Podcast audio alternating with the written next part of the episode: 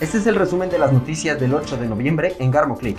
Un abuso más de presuntos policías municipales de Cuautitlán Izcalli fue exhibido en redes sociales. Los hechos fueron captados en video por un automovilista.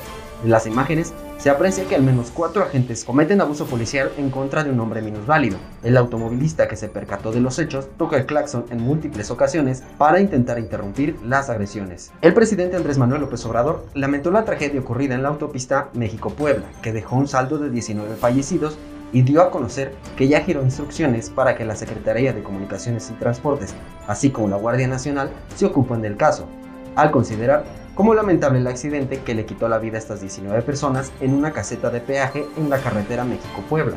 El presidente López Obrador informó que giró las instrucciones para que se investigue el estado del tráiler que causó el accidente y además evitar futuros percances. Y es muy lamentable lo que sucedió este, muy impactante, muy triste.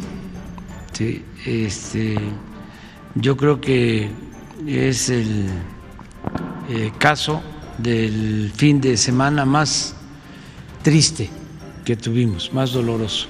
El panista Ricardo Naya deberá presentarse el 31 de enero de 2022 de manera presencial ante un juez de control del Centro de Justicia Penal Federal del Reclusorio Norte en la Ciudad de México para comparecer en la audiencia por el caso Odebrecht un juez autorizó el diferimiento de la audiencia de Ricardo Naya, ex legislador panista, ya que a sus abogados no les alcanzó el tiempo para revisar más de 137 mil hojas de la carpeta de investigación donde lo acusan de asociación delictuosa, operaciones con recursos de procedencia ilícita y cohecho al presuntamente recibir sobornos para aprobar la reforma energética de Enrique Peña Nieto. Para recibir más información, te esperamos en todas nuestras redes sociales y página web. Dale like y suscríbete.